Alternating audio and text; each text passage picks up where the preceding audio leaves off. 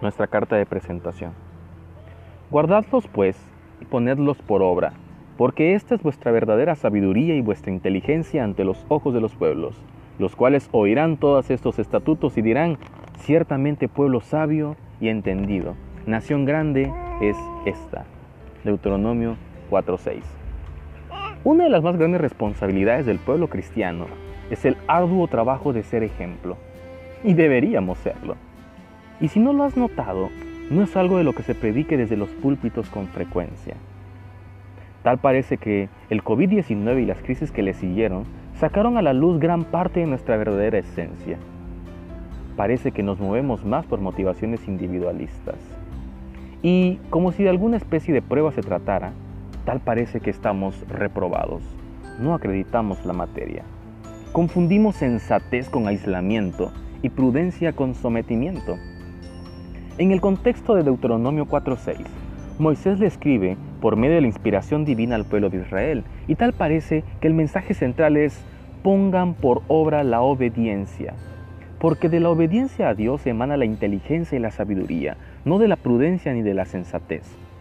Dios nos ha dado su palabra como una lámpara que alumbra a todo ser y es necesario entender la plenitud del mensaje para el día de hoy. Número 1. Somos observados. Al expresar ante los ojos de los pueblos, se deja ver que los otros pueblos nos observan. Es decir, el mundo nos observa más para juzgar nuestras acciones que para vernos como ejemplo. Es cierto, por culpa de nuestros muchos errores del pasado y aún del presente, a veces somos el objeto de escarnio y de señalamiento de parte del mundo. Pero hay grandes ejemplos inequívocos del poder de Dios todavía. Eso también lo observan los otros pueblos. Número 2. No podemos ser aceptados por quienes nos condenan. Tampoco podemos esperar una aceptación total dentro de un mundo que está inconforme a las leyes de Dios. Basta ir pocos minutos en el catastrófico mundo del Internet para notarlo. Pero aún, al ser atacados y rechazados, los que nos dan créditos suficientes para aprobar, al fin y al cabo, nuestra mejor carta de presentación es nuestra obediencia a Dios.